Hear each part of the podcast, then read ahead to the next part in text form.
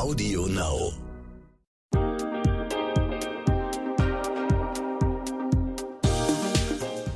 Hi und herzlich willkommen zur neuen Podcast-Folge What the Finance. Ich bin Anissa, Host des Podcasts.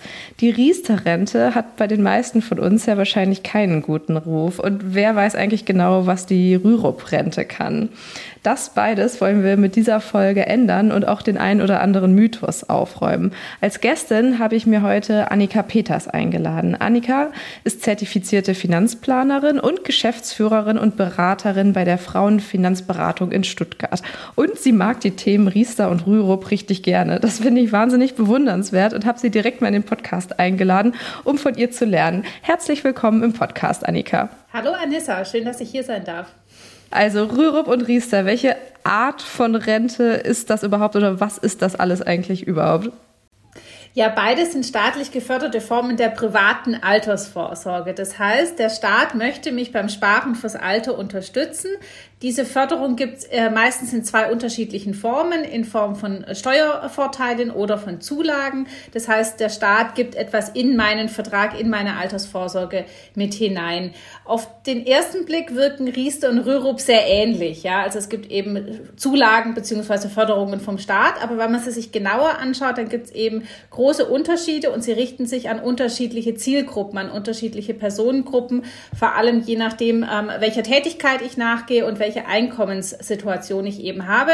Kann es sein, dass für dich zum Beispiel der Riester-Vertrag besser geeignet ist, für mich der Rürup-Vertrag oder vielleicht für jemand anderen auch der, ähm, beides äh, eine gute Lösung sein kann. Okay, dem nähern wir uns gleich auf jeden Fall mal. Warum hat denn Riester so einen wahnsinnig schlechten Ruf momentan? Also der Riester-Rente wird nachgesagt, dass sie ziemlich teuer und unflexibel ist und leider stimmt es auch für die meisten oder für sehr, sehr viele Verträge. Ähm, die meisten Anbieter verlangen hohe Abschlussprovisionen und hohe laufende Gebühren. Die ganze Bürokratie, die dahinter steckt, ähm, ist auch sehr, sehr teuer und das macht die Verträge gerade in Zeiten von niedrigen Zinsen unattraktiv ähm, und zu keiner sehr guten Altersvorsorge. Aber wenn man alles mit einrechnet und rund um Steuern und Zulagen und Renditen mit berücksichtigt, dann kann es äh, eine gute Altersvorsorge sein. Okay, ähm, dann lass uns doch mal mit der Riester-Rente anfangen. Also wie funktioniert die? Was ist das genau? Wie kann ich das beantragen? Geh doch da mal so ein bisschen tiefer ins Thema rein.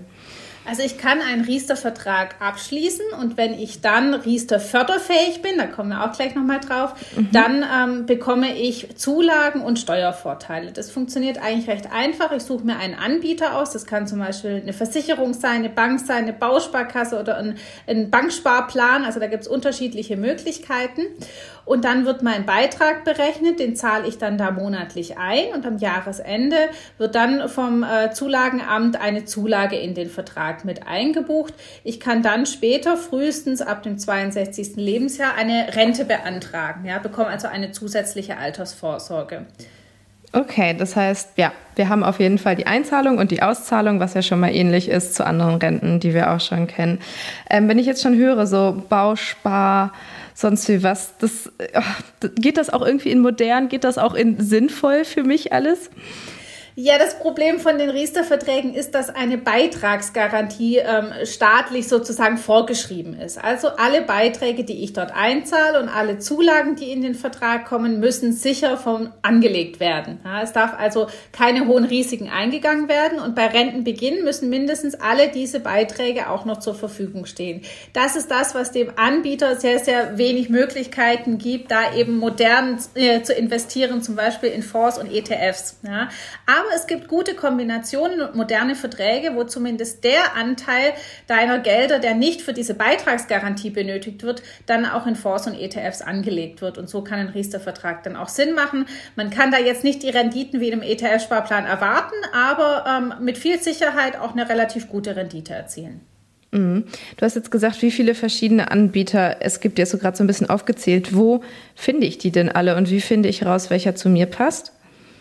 Also es gibt nur noch wenige Versicherer, die die klassische Riester-Rente anbieten, also mit der Garantieverzinsung. Ähm, es gibt aber viele Bausparkassen, die da wieder mehr drauf aufspringen, obwohl das natürlich in Zeiten niedriger Zinsen nicht besonders attraktiv ist. Und auch die Banksparpläne machen keinen Sinn mehr.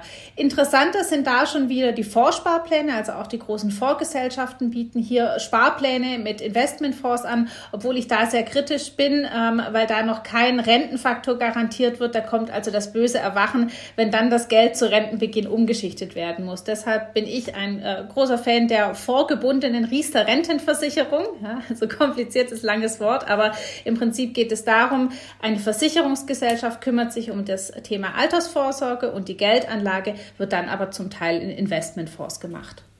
Okay, kannst du das noch ein bisschen genauer erklären, warum du davon Fan bist und was genau das ist?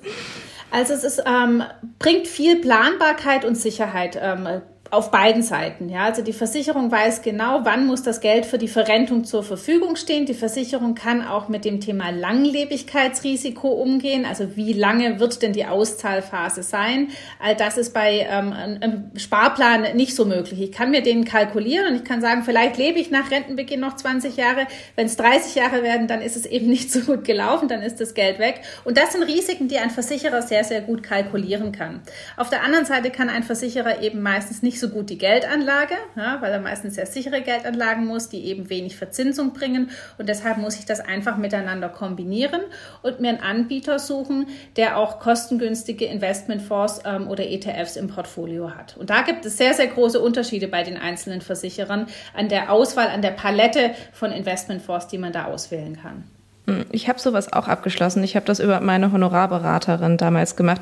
Ihr bietet ja sowas zum Beispiel auch an. Das heißt, man kann zu euch kommen oder zu anderen Honorarberaterinnen und sich dabei helfen lassen, wenn man das nicht selber machen möchte. Genau, ja, das bieten wir auch an. Und ganz wichtig ist es eben zu berechnen, ist die Riester-Rente sinnvoll? Wie viel Beitrag muss ich denn einbezahlen? Wie viel Steuererstattung bekomme ich denn aus dem Riester-Vertrag? Und wie kann ich die dann auch wieder sinnvoll anlegen? Denn ein Riester-Vertrag allein scheint meistens sehr unattraktiv zu sein. Aber wenn ich ihn kombiniere mit anderen Anlagen und wenn ich eben die Langlebigkeit mit betrachte, dann kann er wieder sehr interessant sein. Also bei mir in der Beratung gibt es meistens zum Riester-Vertrag dazu auf alle Fälle noch einen Vorsparplan oder eine vorgebundene eine ähm, Rentenversicherung. Nur so kann das dann eben auch im System miteinander funktionieren. Moment mal. Dir geht das hier alles etwas zu schnell oder vielleicht auch nicht schnell genug, weil du dich schon ein bisschen auskennst in der Finanzwelt? Dann habe ich einen Tipp für dich. Die Brigitte Academy Masterclass Finanzen. Unser umfassendes, flexibles Online-Video-Coaching-Programm, mit dem du deine Finanzen rundum regelst und langfristig nachhaltig in deinen Vermögensaufbau startest. In acht Wochen vermitteln dir vier unabhängige Expertinnen, unter anderem in Videos, Live-Sessions und virtuellen Kleingruppentreffen, alles rund um die Themen wie private Altersvorsorge, ETFs und Fonds, Geld in der Partnerschaft und sogar Immobilien und Krypto. Mit der Brigitte Academy Masterclass Finanzen entwickelst du deine ganz persönliche Vermögensstrategie und setzt sie um. Denn wir von der Brigitte Academy finden, finanzielle Unabhängigkeit verändert dein Leben. Du willst wissen, wie genau? Auf brigitte.de slash masterclass minus Rabatt 100 und die 100 als Ziffer ausgeschrieben, findest du alle wichtigen Informationen zur Masterclass, Timings und Tickets. Übrigens, die ersten 50 Teilnehmerinnen erhalten einen Rabatt von 100 Euro. Und jetzt weiter mit dem Gespräch. Wie kann ich denn berechnen, ob sich Riester für mich lohnt und ähm, wie viele und welche Zuschläge ich da bekomme? Also die Berechnung, dass ich die volle Zulage bekomme, die kann ich relativ einfach selber machen. Ich nehme meine Lohnsteuerbescheinigung aus dem Vorjahr, also in dem Fall jetzt aus dem Jahr 2020, schaue dann eben nach, wie viel habe ich denn brutto verdient, was war mein Bruttogehalt. Davon muss ich dann 4% nehmen. Und von diesen 4% meine Zulagen abziehen. Und dann komme ich auf meinen Jahresbeitrag. Und wenn ich den durch 12 teile, auf meinen Monatsbeitrag. An einem vielleicht mal ganz guten Durchschnittsbeispiel gerechnet. Ähm, das durchschnittliche Jahresbruttoeinkommen in Deutschland liegt bei 40.000 Euro. Wenn ich jetzt also 40.000 Euro verdient habe im Jahr 2020, dann muss ich ähm, als ähm, Angestellter diese 40.000 nehmen und muss davon 4% berechnen. Das sind 1600 Euro. Ja. Wenn ich davon jetzt meine Zulage abziehe und die liegt für jeden persönlich bei 175 Euro, müsste ich also einen Eigenbeitrag von 1425 Euro oder 118,75 Euro im Monat bezahlen. Dann würde ich die vollen Zulagen bekommen. Wenn ich jetzt noch Kinder habe, dann bekomme ich für die Kinder noch weitere Zulagen, muss also weniger eigene Beiträge einbezahlen. Und das ist vor allem attraktiv für Kinder, die nach dem Jahr 2008 geboren wurden, denn da gibt es pro Kind 300 Euro im Jahr an Zulage. Und zwar so lange, wie man Kindergeld für die Kinder bekommt. Okay, das heißt, zum einen gibt es mh, mm, Lebenssituationen, in denen Riester besonders sinnvoll ist, wie zum Beispiel, wenn man ähm, Mutter wird oder Mutter ist und es gibt unterschiedliche Zulagen nochmal. Lass uns da doch nochmal so ein bisschen tiefer reingehen. Also zum einen, für wen ist Riester gut? Wem würde man Riester empfehlen? Also wie du schon gesagt hast, vor allem äh, Mütter mit Kindern, weil die eben wenig Beiträge zahlen müssen und dafür hohe Zulagen bekommen. Ähm, es ist aber auch für Berufsstarter gut geeignet, denn wer seinen Riester-Vertrag vor dem 25. Lebensjahr abschließt, der bekommt noch einen einmaligen Bonus von 200 Euro dazu. Es ist aber auch nicht uninteressant ähm, für Singles, ähm, die ein gutes Einkommen haben, denn zusätzlich zu diesen Zulagen kann ich die Beiträge, die ich da einbezahle, auch noch ähm, von der Steuer absetzen. Und das mal wieder betrachtet auf unser Beispiel gerade eben mit dem Bruttoeinkommen von 40.000 Euro, würde ich neben der Zulage noch eine Steuererstattung bekommen, die so in etwa bei 320 Euro im Jahr liegt. Und das ist eben schon ganz interessant. Wenn mein Gehalt höher ist, dann ist auch die Steuererstattung in der Regel höher. Also ich sehe da schon auch immer wieder Steuererstattungen von 500 bis 700 Euro pro Jahr. Und wenn man das mit einrechnet, dann ähm, ist es doch ein ganz nettes äh, Steuergeschenk, das ich nur durch den Abschluss des Riester-Vertrags bekommen habe. Stimmt, das lohnt sich auf jeden Fall. Ab und zu geistert ja dieses Wort, Wort Wohnriester immer noch durch die Medien. Was hat es damit auf sich? Also der Wohnriester wird häufig mit dem äh, Bausparriester verwechselt. Das ist nicht das Gleiche. Also das muss man ähm, auf alle Fälle unterscheiden. Jeder Riestervertrag kann auch ein Wohnriester sein. Wohnriester bedeutet nichts anderes, als dass ich aus meinem Riestervertrag angespartes Geld entnehmen kann und in mein Eigenheim stecken kann. Zum Beispiel, wenn ich eine Wohnung oder ein Haus kaufen oder bauen möchte. Das nehme ich also aus meinem Riestervertrag raus, weil da habe ich ja Geld angespart und das kann ich dann nutzen, um mir diese Immobilie zu kaufen. Ich rate davon eher ab, weil es sehr komplex ist. Geld, das ich dort reingelegt habe, ist für meine Altersvorsorge gedacht. Und wir müssen immer bedenken, es ist im Alter steuerpflichtig und ich muss es zurückzahlen. Aber selbst wenn ich das Geld dann in den Vertrag zurückbezahlt habe, indem ich es getilgt habe und auch Zulagen dafür bekommen habe, kommt dann im, äh, ja, im Rentenbeginn, kommt das Finanzamt um die Ecke und möchte eine Steuer im Prinzip auf das Eigenheim haben. Und das macht es sehr, sehr komplex. Von dem her bin ich wirklich kein großer Fan davon und würde das Thema Altersvorsorge und Immobilie immer voneinander trennen. Wer dann den Riester-Vertrag braucht und das, was er da angespart hat, um die Immobilie zu kaufen, der hat sich vielleicht etwas überkalkuliert und sollte nochmal an seinem Budget ähm, berechnen, ob das wirklich das Richtige war.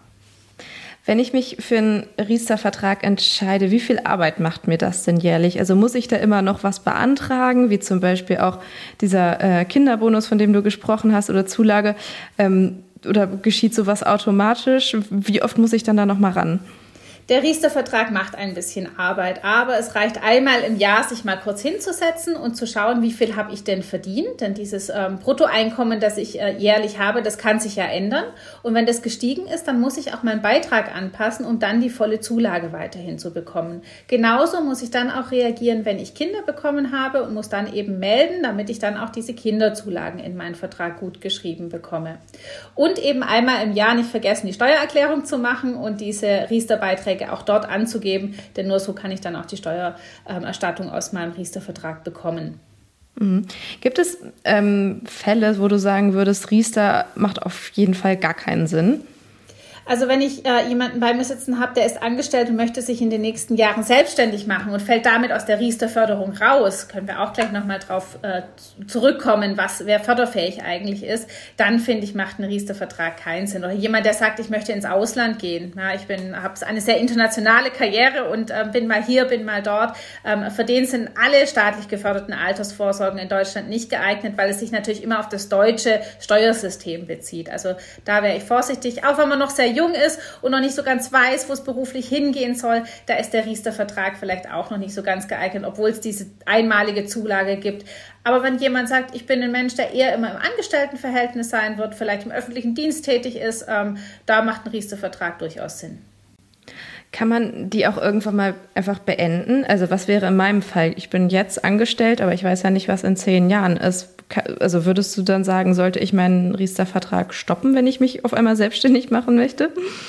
Also wenn du dann keine Zulagen mehr bekommst, dann sollte man sich überlegen, ob es weiterhin Sinn macht, in den Riester-Vertrag einzubezahlen. Es kann sein, dass du weitere, trotzdem weiterhin eine Riester-Förderung bekommst, weil es manche Selbstständige gibt, die trotzdem förderfähig sind. Oder wenn du mit einem Ehepartner verheiratet bist, äh, der förderfähig ist, dann würdest du auch einen abgeleiteten Vertrag bekommen, also weiterhin die Förderung. Das muss man sich dann in dem Fall anschauen. Wenn das alles wegfällt, dann ähm, könnte man die Beiträge stoppen, das heißt den Vertrag beitragsfrei stellen. Ich rate allerdings absolut davon ab, diesen Vertrag zu kündigen und das Geld rauszunehmen, weil dann musst du alle Steuern und äh, Förderungen, die du bekommen hast, wieder zurückbezahlen. Okay, kompliziert. Ähm, aber apropos zurückzahlen oder auszahlen, wie geht das denn? Also du meintest, ab 62 Jahren frühestens kann ich mir das auszahlen lassen und ähm, was muss ich dabei dann bedenken? Also du schließt den Vertrag in der Regel auf das 67. Lebensjahr ab, kannst aber auch schon früher die Rente beantragen. Das heißt, du gehst dann zu deiner Versicherung und sagst, ich möchte ab jetzt diese Rente beziehen. Die sagen dir dann, wie viel Geld da ist und wie viel Rente du dann eben bekommen würdest und diese Rente wird dann monatlich auf dein Konto ausbezahlt, solange wie du lebst, weil es eine lebenslange Rente eben ist. Okay. Ähm, du hast aber die Möglichkeit, und das ist so ein bisschen was Spezielles beim Riester, du darfst einmalig zu Rentenbeginn 30 Prozent des Kapitals herausnehmen. Also wenn du jetzt zum Beispiel 30.000 Euro angespart hast, dann könntest du zu Rentenbeginn sagen, ich nehme mir da jetzt 10.000 Euro aus meinem Riester-Vertrag raus und den Rest lasse ich bis zum Lebensende dann verrenten. Ich muss allerdings beachten, dass ich dann bei Auszahlung eben auch diese Einmalzahlung ähm, sofort versteuern muss. Ja, okay, das, das heißt, da kommen dann wieder, mhm, dann kommen nochmal wieder Abgaben drauf sozusagen. Ja. Die Idee ist auch ähnlich nachher beim Rürup-Vertrag, dass mein Steuersatz im Alter ein geringerer ist, als ich ihn heute im Erwerbsleben habe. Ja, deswegen ist es keine Steuer, kein Steuergeschenk, sondern eine Steuerverschiebung in eine Zeit, wo ich ein geringeres Einkommen erwarte. Ja, okay. Dann lass uns doch direkt ähm, mal zu Rürup kommen. Also das Einzige, was mir dazu einfällt, ist ehrlich gesagt, dass ich immer dachte, dass das für Selbstständige ist. Stimmt das überhaupt? Also sie war ursprünglich mal für Selbstständige gedacht. Dafür wurde sie konzipiert, weil Selbstständige eben nicht in die gesetzliche Rente einzahlen oder einzahlen können in vielen Fällen. Ähm, sie steht aber allen offen. Ja, jeder darf sie nutzen. Sie zählt zur sogenannten Schicht 1 der Altersvorsorge. In diese Schicht zählen auch hinein die äh, gesetzliche Rente und die Versorgungswerke, zum Beispiel für Architekten oder Steuerberater und Ärzte. Ähm, und ist eben eine Form, wo ich ähm, Geld fürs Alter zurücklege und von der Steuer absetzen kann. Ähm, und das ist natürlich gerade für ähm, Selbstständige oder auch für Besserverdiener eine gute Möglichkeit, die Rente nochmal aufzustocken. Was heißt denn Besserverdiener? Also wer kommt in, die Fra äh, in Frage für Rürup? Das fängt ehrlich gesagt schon so bei einem Bruttoeinkommen von 50.000 Euro im Jahr an, weil da der Grenzsteuersatz dann auch schon Richtung 42 Prozent geht. Das heißt, für jeden weiteren Euro, den ich verdiene, zahle ich 42 Cent Steuern. Ja, und wenn ich meine Steuern reduzieren möchte, dann kann da auch eine Rürup-Rente schon ganz attraktiv sein. An was, also sag mal, wie sie funktioniert. Was sind das für Beitragssummen? Wie, welche Modelle kann ich mir da auswählen? Was muss ich darüber wissen? Bei der ähm, Rürup-Rente ist es auch so, dass ich mir einen ähm, Versicherer, einen Tarif aussuche. Dieser ist ähm, staatlich zertifiziert, denn nur so kann ich die Beiträge dann auch absetzen. Ich kann dort einzahlen monatlich, ich kann aber auch ähm, Einmalzahlungen machen, das geht auch. Und es gibt einen maximalen Betrag, den man jährlich als Altersvorsorgeaufwendungen steuerlich geltend machen kann. Der liegt in diesem Jahr bei 25.787 Euro. Ja, also ein relativ hoher Betrag. Aber selbst ähm, wenn du angestellt bist und ähm, ein sehr gutes Einkommen hast und über Beitragsbemessungsgrenze verdienst, das ist bei 85.200 der Fall, selbst dann hast du noch über 10.000 Euro frei, die du in eine Rürup-Rente einzahlen kannst. Also an der Beitragshöhe scheitert es da in der Regel nicht beim, beim Rürup-Vertrag. Das ist beim Riester ja schon viel limitierter. Beim Riester-Vertrag kann ich maximal 2.100 Euro im Jahr einzahlen. Und deswegen ist eben gerade der Rürup so attraktiv, weil ich da viel größere Summen anlegen kann und das natürlich gerade für die Altersvorsorge ähm, relevant ist, weil mit einem kleinen Riester-Vertrag wird man seine Altersvorsorge nicht retten können. Da müssen mehr Beiträge eben fließen und da ist die Rürup-Rente eine gute Alternative. Ich setze sie dann eben auch ähnlich wie die Riester-Rente von der Steuer ab und bekomme Steuererstattungen. Okay, das heißt, Riester und Rürup ist durchaus was, was ich auch kombinieren kann miteinander. Genau, ist durchaus möglich, den Riester-Vertrag eben vielleicht gerade, wenn ich die Zulagen mitnehmen möchte für Kinder, ähm, dann eben interessant. Aber der Rürup, der, da spielt eben die Musik, weil da kann ich ähm, größere Beiträge machen und wirklich eine höhere Altersvorsorge dann eben auch erzielen. Du meintest gerade, dass ähm, man bei Rürup auch einmal Beiträge zahlen kann. Wie kann ich das denn ausreizen, sozusagen, um da noch Steuervorteile zu bekommen? Ich kann zum Jahresende hingehen und kann schauen, wie viel ähm, der, dieses Freibetrags habe ich denn eigentlich schon genutzt ähm, und wie viel ist noch frei. Und dann kann ich einmal im Jahr eine Zuzahlung machen und kann sagen, jetzt möchte ich die äh, vollen Altersvorsorgeaufwendungen ausnutzen und mache dann eine einmalige Zuzahlung in äh, meinen Rürup-Vertrag. Das ist aber auch für Selbstständige gut geeignet, die am Jahresanfang noch nicht wissen, wie es Jahr läuft. Ja, die zum Beispiel monatlich einen sehr geringen Betrag einzahlen und am Jahresende dann so ein bisschen einen Überblick haben, wie viel Einkünfte hatte ich denn eigentlich und dann eine große Zuzahlung am Jahresende machen. Oder auch wenn man Bonus bekommen hat ja, oder irgendwelche Gehaltssteigerungen, ähm, Weihnachtsgeld und so weiter. Das eignet sich auch, um nochmal Zuzahlungen in die Rürup-Rente zu machen. Okay, das heißt, wie Rürup ist auch was, was man sich im Zweifelsfall mehrmals jährlich anguckt und wo man sich einfach nochmal so ein bisschen Gedanken drüber macht, wie man das ähm, am besten für sich nutzen kann?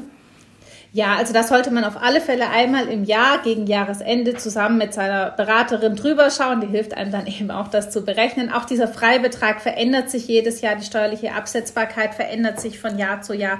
Also um einen Rürup-Vertrag muss man sich fast noch ein bisschen mehr kümmern als um einen Riester-Vertrag. Mhm. Wie viel kann ich denn mit Rürup insgesamt sozusagen dazu verdienen? Also was gibt es da für eine gute Rendite und wie kann ich das, die Summe berechnen? Das hängt natürlich davon ab, wie viel du einzahlst, wie viel dann hinten auch rauskommt und davon, welchen Tarif du gewählt hast. Ähm, Im Gegensatz zum äh, Riester-Vertrag muss ich beim Rürup keine Beitragsgarantie vereinbaren. Das heißt, ich kann selber entscheiden, wie das Geld angelegt wird und kann zum Beispiel das Geld komplett in Fonds und ETFs anlegen, wodurch ich natürlich eine deutlich höhere Rendite erwarten kann ähm, als jetzt mit einer Beitragsgarantie. Hat natürlich auch höhere Risiken, aber wenn ich eine bestimmte Laufzeit noch bis zum Rentenbeginn habe, dann ähm, hat zumindest die Vergangenheit gezeigt, dass ich hier gute Renditen erzielen konnte. Die genaue Hochrechnung solltest du dann in deinem jeweiligen Angebot vor Abschluss des, Riester, äh, des Rürup-Vertrags, Entschuldigung, ähm, dann eben ähm, nachschauen und auch mit äh, der Beraterin durchsprechen, beziehungsweise dir genau anschauen und auch verschiedene Angebote vergleichen. Okay. Im Vorgespräch zu unserer Podcast-Folge meintest du, dass ähm, Rürup eine gute Baby-Ausgleichsrente sein könnte. Was heißt das denn? Was bedeutet das? Wenn ich Mutter bin und Kinder habe und diese erziehe, dann bekomme ich ähm, in der gesetzlichen Rentenversicherung sogenannte Entgeltpunkte gut geschrieben. Das heißt, es wird die ersten drei Lebensjahre des Kindes davon ausgegangen, als hätte ich im Durchschnitt verdient. Das heißt, ich kriege einen Entgeltpunkt, als hätte ich knapp 40.000 Euro verdient. Wenn ich über das dritte Lebensjahr hinaus des Kindes weiterhin gar nicht oder in Teilzeit arbeite oder auch schon davor deutlich mehr verdient habe, dann habe ich natürlich Einbußen bei meiner gesetzlichen Rente. Ja, wer Teilzeit arbeitet, arbeitet, bekommt auch Teilzeitrente. Und das muss ich irgendwie aus dem Familieneinkommen ausgleichen. Ja, für den Partner, es kann natürlich auch der Mann sein, der zu Hause bleibt und Kinder erzieht und weniger in eine gesetzliche Altersvorsorge einbezahlt, der braucht einen Ausgleich. Und da ist die Rürup-Rente gut geeignet, denn ich sage immer, sie ist die Altersvorsorge der selbstständigen Familienmanagerin. Und für die man dann eben Beiträge einzahlen kann. Die Höhe der Beiträge kann man entweder danach richten, ähm, wie viel hätte ich denn in der gesetzlichen Rente einbezahlt oder wie viel Rente fehlt mir und wie viel Beitrag brauche ich dafür. Also da gibt es verschiedene Herangehensweisen. Man muss sich aber vor allem als Paar eben einigen darauf, dass auch derjenige, der sich um die Familie kümmert, hier eine Altersvorsorge braucht. Mhm. Und dann habe ich vor allem, wenn ich einen Partner habe, der vielleicht ein hohes Einkommen hat, dann auch während dieser Zeit hohe Steuervorteile. Okay, erklär das nochmal genau. Wie, ähm, wie funktioniert das? Ehepaare sind in der Regel gemeinsam steuerlich veranlagt. Das heißt, sie werfen ihr Einkommen steuerlich in einen Topf und es wird ein Steuersatz für sie angewendet. Wenn jetzt ein Partner sehr viel verdient, dann profitiert man ja von diesem sogenannten Ehegattensplitting. Ähm, aber selbst wenn das Einkommen des einen Partners sehr hoch ist, irgendwann ist auch das Ehegattensplitting an Grenzen gekommen, ähm, weil man dann eben wieder im Grenzsteuersatz, wie vorher erwähnt, drin ist. Und dann kann eben eine Rürup-Rente Sinn machen, um auch die Steuerlast der Familie wieder zu senken. Okay. Ähm, wenn ich daran denke, dass ich Rürup mir irgendwann wieder auszahlen lassen möchte, geht das auch wieder erst ab 62? Ja, frühestens ab 62. In älteren Verträgen war es auch mal ab dem 60. Lebensjahr, aber wenn man heute neun abschließt, ist es ab 62 und auch dann nur als lebenslange Rente. Es gibt keine Kapitalauszahlung. Ja, muss sich das vorstellen wie die gesetzliche Rente. Ich kann auch nicht zur deutschen Rentenversicherung gehen und sagen, ich habe da jetzt 50.000 äh, Euro einbezahlt, die hätte ich jetzt gerne wieder. Das geht nicht und das geht eben auch beim Rürup-Vertrag nicht, weil er in die gleiche Schicht 1 der Altersvorsorge steuerlich gesehen dann eben reinfällt.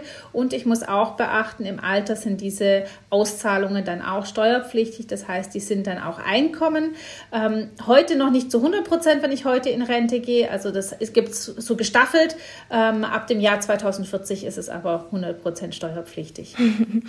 Bei beiden ähm, Rentenmodellen stellt sich mir die Frage, kann ich das Ersparte auch vererben oder ist das dann einfach weg, wenn ich früh sterbe? Ich kann ja in beiden Fällen eben nur die Rente nehmen. Wenn ich also kurz nach Rentenbeginn versterben sollte, ist das Geld im ersten Fall jetzt erstmal weg. Ja?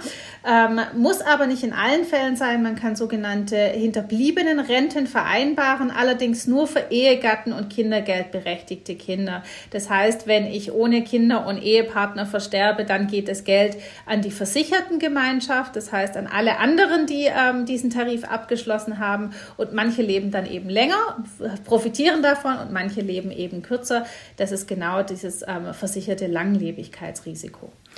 Okay, ich habe, glaube ich, wahnsinnig viel gelernt heute und finde es ehrlich gesagt schon wieder ganz schön komplex. Kann ich das wirklich alleine alles angehen oder würdest du empfehlen, mich da noch, was weiß ich, bei Beratungsstellen zu informieren, zur Honorarberaterin zu gehen? Wie hole ich da für mich wirklich so das Beste raus? Es ist natürlich schon möglich, weil diese ganzen Informationen sind natürlich frei zugänglich und man kann sich auch verschiedene Angebote von verschiedenen Anbietern holen. Ich rate aber schon dazu, sich da einen Profi mit an die Hand zu holen, weil ansonsten muss man sich da sehr, sehr lange und sehr intensiv einlesen. Ähm, wir haben bei uns in der Beratung die Möglichkeit, verschiedene Simulationen zu machen, ähm, die wirklich genaue oder fast genaue Steuerförderung auszurechnen, die Rente hochzurechnen, die Steuerlast im Alter auch wieder zu berechnen. Und es geht, ähm, wir haben da tolle Finanzplanungen Planungstools dafür für uns relativ einfach, dass man die ähm, Chancen und die Risiken ähm, gut kalkulieren kann. Und da braucht man selber dann doch ein bisschen länger dafür, bis man das ausgerechnet hat. Also von dem her da gerne einen Profi mit an die Hand dazu nehmen. Mhm, okay. Und ähm, für meinen Steuerberater, also für meine jährliche Steuererklärung, was muss ich dem mitgeben, wenn ich eine Riester- oder Rürup-Rente beispielsweise schon habe? Also in beiden Fällen bekommt man eine Steuerbescheinigung am Jahresende von der Gesellschaft ähm, automatisch zugeschickt. Ähm, in der steht auch ziemlich genau drin, was wo eingetragen werden muss. Also entweder die dann dem Steuerberater weitergeben oder wenn man selber macht, ähm, am besten mit einer, mit einer Software dann unterstützt, die Belege an der entsprechenden Stelle dann eintragen. Das ist dann relativ einfach. Okay, ich danke dir sehr für deine Zeit und dass du mir alle Fragen beantwortet hast. Vielen Dank, hat viel Spaß gemacht. Wie immer, wenn ihr noch Fragen oder Anmerkungen zu dieser Podcast-Folge habt, dann schreibt uns total gerne per Mail an academy.brigitte.de oder auf Instagram. Wir freuen uns auf Nachrichten von euch.